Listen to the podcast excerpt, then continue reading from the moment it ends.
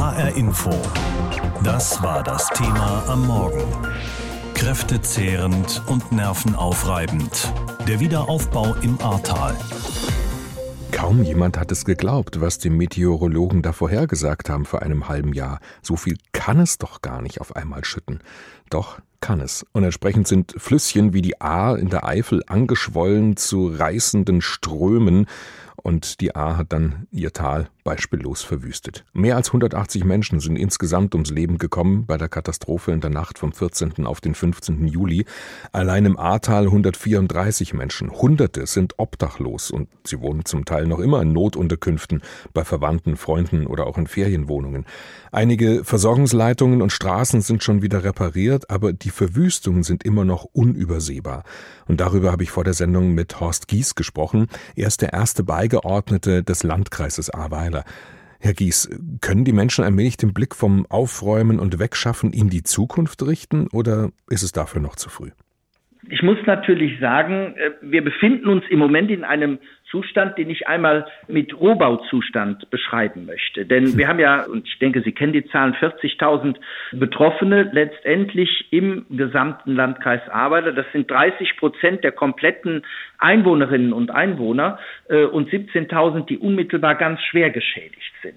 Und diese Menschen, wir alle haben jetzt unsere Häuser geräumt. Sie sind in einem Rohbauzustand, die sind oder werden noch getrocknet. Wir warten darauf, dass wir Fenster und Türen bekommen, dass wir weitere äh, Heizungslösungen äh, bekommen in diesen Bereichen. Und dann geht's weiter, dass wir natürlich Handwerker brauchen. Und äh, so kommt eins zum anderen und das Entscheidende, was im Moment ja die Leute bewegt hier bei uns, ist die Tatsache, dass sie Klarheit haben müssen, was gerade diejenigen bekommen, die keine Elementarschadensversicherung hatten. 80 Prozent ist ja das, äh, was Bund und Bundesländer zugesagt haben. Und äh, dazu sind natürlich entsprechende Gutachten erforderlich. Äh, und äh, wer die noch nicht hat, äh, der weiß halt noch nicht, wie das im Einzelnen gehen soll.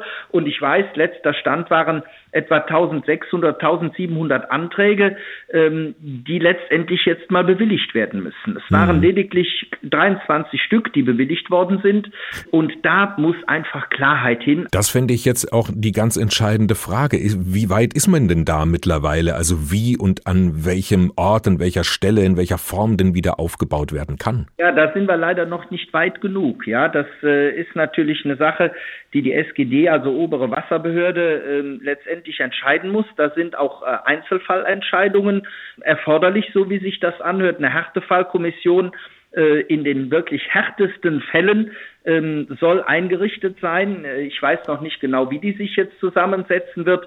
Das sind natürlich Dinge, die die Leute heute bewegen äh, und äh, die uns auch ungeduldig machen, muss ich wirklich sagen. Es macht ja auch einen Unterschied, kann ich mir vorstellen, ob jetzt, ich sag mal, Stadtplaner, Architekten, Umweltwissenschaftler, Wasserwirtschaftler sich über die Zukunft des Ahrtals und wie weit man da noch bauen und wohnen kann, sich Gedanken machen oder eben die Betroffenen selbst.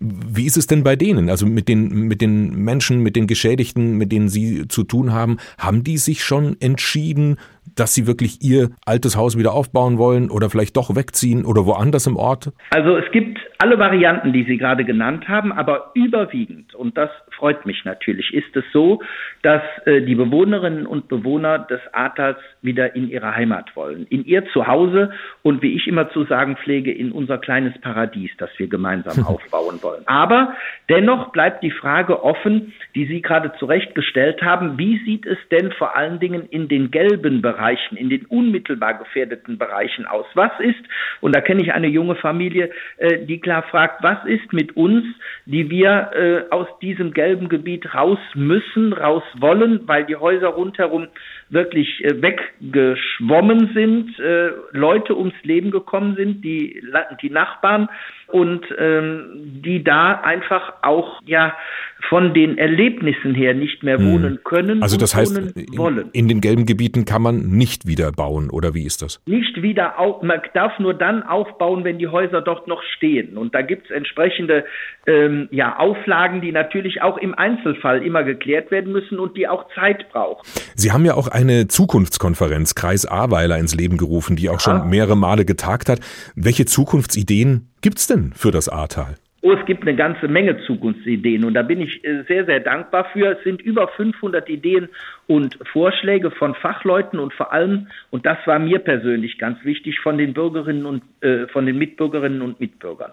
Äh, dass sich alle mit einbringen können, äh, sind zahlreiche Ideen bereits realisiert oder befinden sich aktuell auch in der konkreten Planungs- und Umsetzungsphase. Ich will Ihnen nur mal ähm, ein ganz konkretes und, und ganz wichtiges Thema nennen, wie der Aufbau eines elektronischen Sirenenwarnnetzes.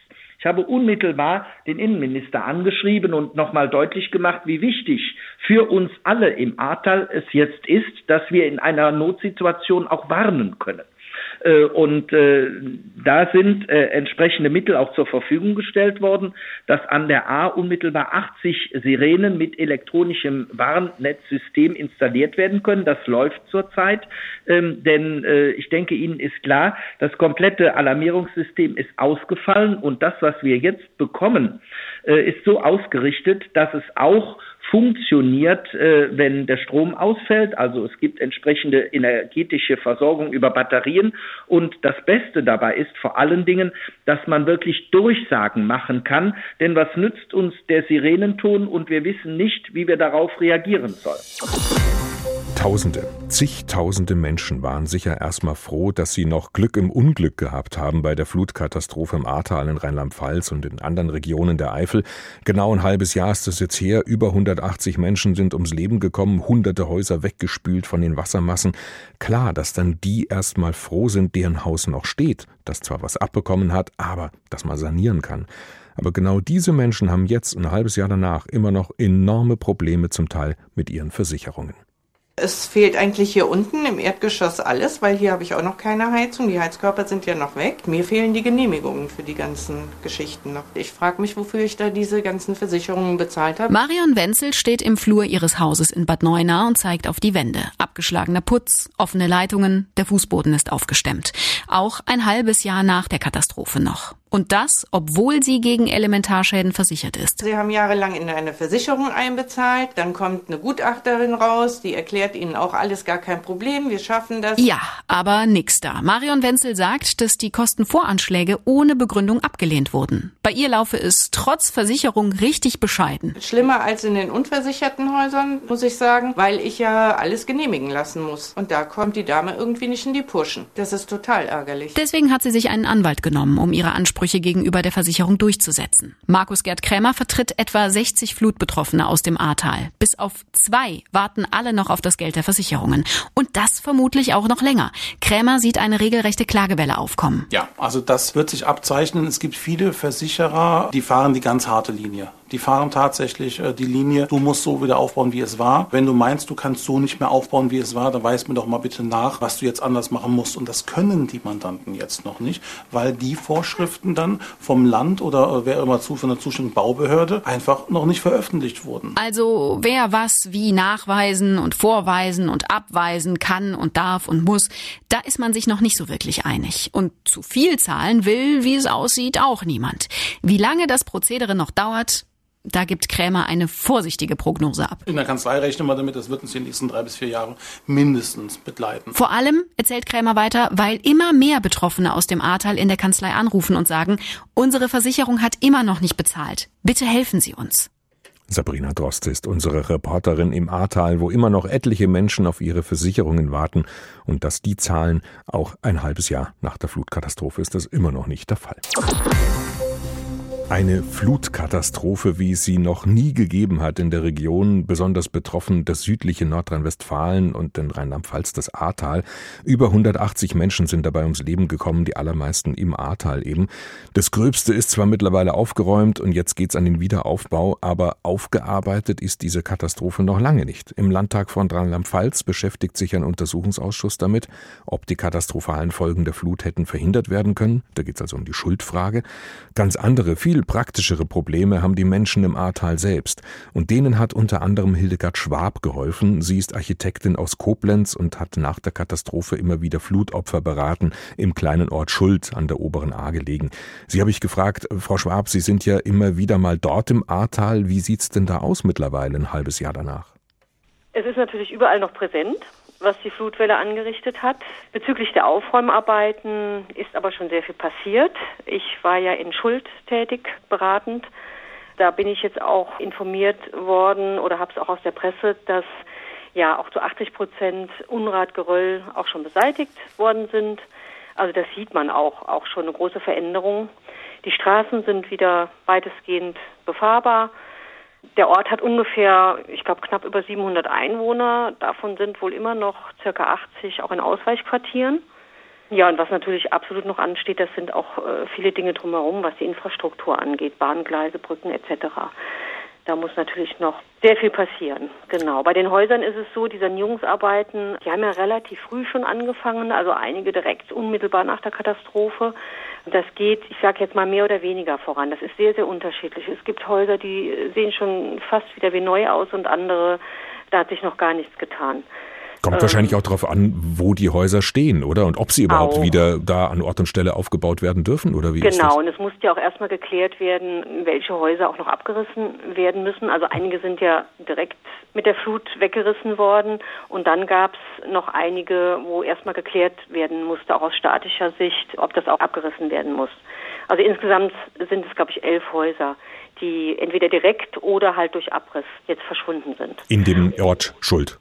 In dem Ort Schuld, genau. ganz genau. Schuld Was? ist ja ganz am Anfang der A, also ziemlich weit oben. Und äh, gerade für diejenigen, die müssen natürlich noch sehr viel Geduld aufbringen, bis etwas Neues ja für sie entsteht. Was sind denn da jetzt so die, die drängendsten Probleme für die Menschen, die Sie beraten? Was sagen die Ihnen? Also einige, die zum Infopoint, also zur Beratung zu mir kamen, die hatten auch nicht nur planerische Fragen, sondern viele haben auch einfach nur das Bedürfnis zu berichten, was ihnen zugestoßen ist.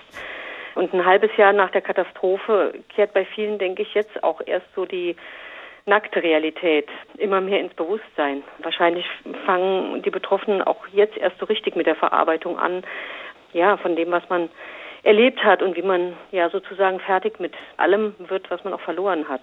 Es war ja bei einigen alles, alles an privaten Dingen, an Haus, an ja, und da ist, denke ich, auch eine psychologische Unterstützung hier und ja. da erforderlich. Das ist ein Punkt. Was dann das Planerische angeht, da kamen natürlich auch viele Fragen. Da sieht es jetzt mittlerweile so aus, den meisten ist ja klar jetzt, wo wieder aufgebaut werden kann und wo nicht. Es, es gibt ja diese flächenmäßige Einteilung in diese verschiedenen Zonen. Jetzt abgesehen davon, wie ist es denn, wollen die meisten eben in dem Ort wohnen bleiben und ihre Häuser wirklich wieder aufbauen oder sanieren? Ja, oder sprechen auch viele davon, dass sie sagen, nee, ich will jetzt hier weg? Nee, die meisten, die sind dort geboren, die sind da aufgewachsen, die haben eine Verbundenheit mit dem Ort. Ich meine, das ist kein großer Ort, 700 Einwohner, da kennt jeder jeden. Und diejenigen, die bei mir waren, auch in der Beratung, die wollen in Schuld bleiben. Mhm. Wie gehen Sie dann bei Ihrer Beratung diesen heiklen Punkt an, dass solche Fluten ja eigentlich immer wieder passieren können? Das also ist so, das wissen die Menschen. Das Risiko äh, kann den Betroffenen ja gar keiner nehmen. Es ist ja so, in der gelben Zone darf ja sowieso nicht mehr aufgebaut werden. Da gibt es auch in Schuld ich muss jetzt überlegen, wie viele es sind. Drei, ich bin nicht ganz sicher. Äh, die dürfen an der Stelle nicht mehr aufbauen. So, dann gibt es die sogenannte blaue Zone. Wenn dort das Haus nicht mehr steht, dann hat man die Möglichkeit, dort wieder aufzubauen. Und das wollen auch die meisten. Man muss das auch mal so sehen, was haben die auch für eine andere Wahl? Ein Grundstück irgendwo anders kaufen, das muss dann aber selber finanziert werden. Oder überhaupt auch im Ort Schuld gibt es auch nicht jetzt eine große Anzahl an freien Grundstücken. Oder es gibt freie Grundstücke, die sind aber im Privatbesitz. Und somit bauen die auch jetzt auch da äh, größtenteils wieder auf, wo sie vorher ihr Haus stehen hatten. Wie müsste man denn generell am besten bauen im Ahrtal angesichts der Klimakrise, die in den nächsten Jahren und Jahrzehnten wahrscheinlich auch noch immer heftiger wird? Also was ganz wichtig ist, da wird ja auch jetzt darauf geachtet, dass man natürlich Hochwasser angepasst baut. Das ist auch eine große Herausforderung, auch was, was das Architektonische. Das ja, es ist jetzt natürlich von Fall zu Fall verschieden. Es hängt wirklich davon ab, wo steht das Gebäude. Es gibt ja jetzt diese Hochwassergrenzen. Das fängt schon unten bei den Fundamenten an. Da wird es Vorgaben geben. Also ich spreche jetzt nur von den Häusern, die in der blauen Zone wieder aufgebaut werden.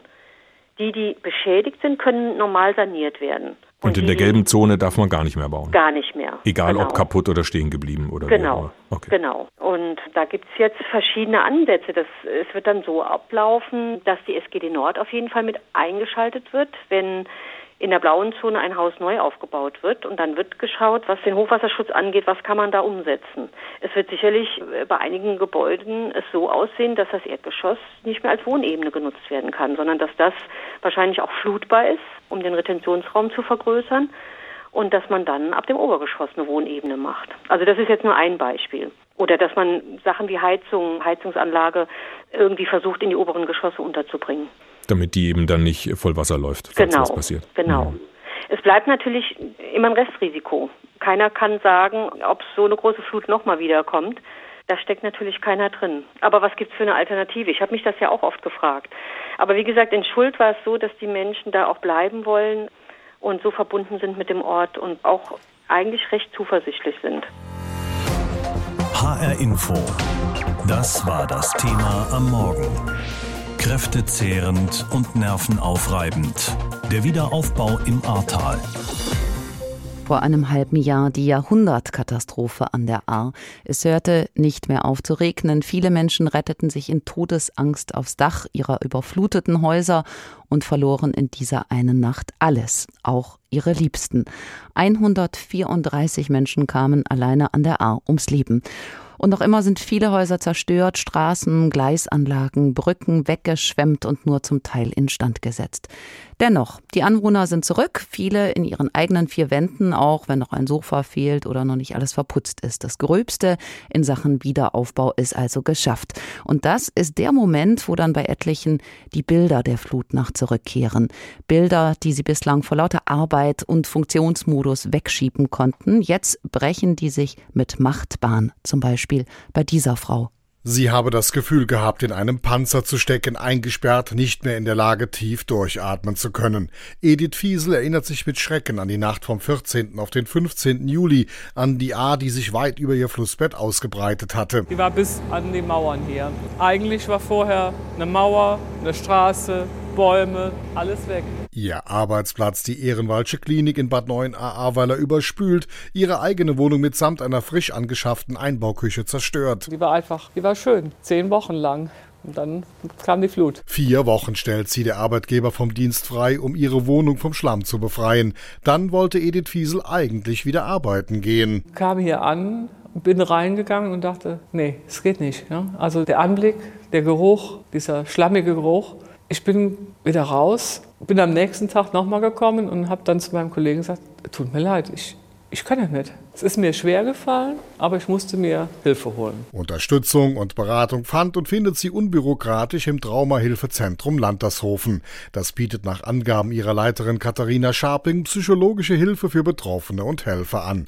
Und die kommen mit schweren Problemen nach dem Traumaflut, die sich deutlich zeigen. Schlafstörungen, Ängste, Schreckhaftigkeit, depressive Stimmung, Hoffnungslosigkeit, Grübeln, Unruhe, Antriebslosigkeit, sich nicht mehr freuen können, sich für nichts mehr interessieren, Vermeidungsverhalten, also das sind so Sachen wie ich gehe im Regen nicht mehr raus oder ich kann das Wort Flut nicht mehr hören, ich schalte den Fernseher aus, wenn wieder was damit kommt. Zusammen mit ihren Kolleginnen hört sich die Fachärztin für Psychiatrie und Psychotherapie alles an. Sie therapiert in Gesprächen einzelne Betroffene, bietet aber auch Gruppentherapie an. Die Leute sitzen tatsächlich an diesem Tisch, an dem wir jetzt auch sitzen, kriegen auch Informationen über den großen Fernsehbildschirm hinter uns. Man macht auch Übungen, man macht dann vor allem so so ähm, Stabilisierungsübungen nennt man das, die dazu dienen, den Stress runter zu regulieren. Das sind zum Beispiel bestimmte Atemtechniken oder bestimmte Achtsamkeitsübungen oder Fantasievorstellungen, Entspannungsformen, was man dann gemeinsam auch einübt. Das Projekt Traumahilfezentrum ist vorläufig auf fünf Jahre angelegt.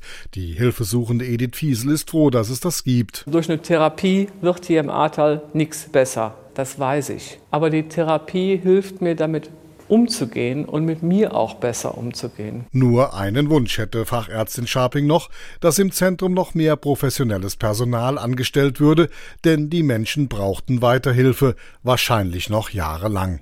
Ein halbes Jahr nach der Flutkatastrophe sitzt der Schock bei vielen Menschen darüber tief, dass ihr Leben buchstäblich weggespült wurde, so der Eindruck unseres Reporters Andreas Griesam. HR Info. Das Thema. Wer es hört, hat mehr zu sagen.